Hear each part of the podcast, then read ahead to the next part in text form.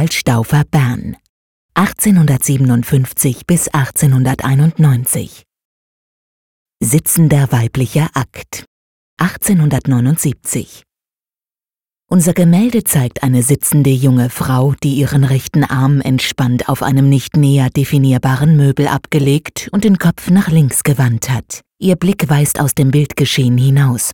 Sie ist nackt, lediglich ein dünnes Stück Stoff bedeckt Oberschenkel und Scham. Ihr linker Unterarm ist hinter dem Rücken verborgen. Wer die Frau ist, die dem damals 22-jährigen Karl Stauffer Bern für diese Aktstudie Modell saß, wissen wir nicht. Vermutlich aber präsentierte der Künstler das Bild an der Akademieausstellung 1879 in München. Das Stipendium einer privaten bernischen Stiftung hatte es Karl Stauffer drei Jahre zuvor ermöglicht, in die dortige Kunstakademie einzutreten. Die Ausbildung in Deutschland spiegelt sich im Realismus seiner Arbeiten wider. Es gelingt dem Künstler, den Eindruck weicher, jugendlicher Weiblichkeit zu vermitteln. Dabei scheut er sich nicht zu zeigen, wie sich die Haut unter der linken Brust oder am Unterleib faltet. Die leicht geröteten Wangen, die verspielte, locker hochgesteckte Frisur und die leicht schräge Körperhaltung lassen die junge Frau natürlich wirken. Als Studie konzipiert, konnte sich der Maler mehr Freiheiten als üblich in der Ausführung erlauben. So relativiert sich Staufers eigener Anspruch, den sichtbaren Pinselstrich zu vermeiden, etwa in der Skizzenhaftigkeit des Möbelstücks und der Stofflichkeit des Tuchs. Diese Partien stehen in Kontrast zur Feinmalerei des Körpers, dessen heller Hautton sich mit seinen Glanzlichtern von der monochrom gehaltenen, braungrauen Umgebung abhebt.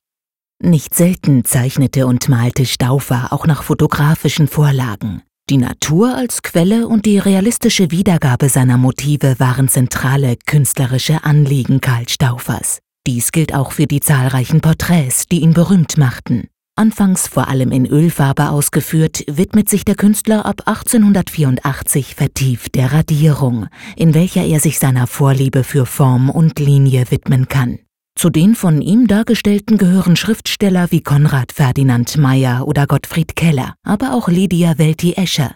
Die Liebesbeziehung zu ihr, der verheirateten Bürgerstochter aus Zürich, wurde dem Künstler zum Verhängnis. Er nahm sich 33-jährig das Leben.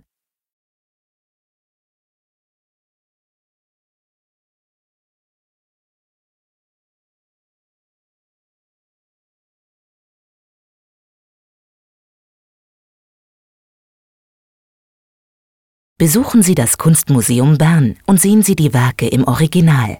Und laden Sie unsere Gratis-App Museen Bern aus dem App Store herunter.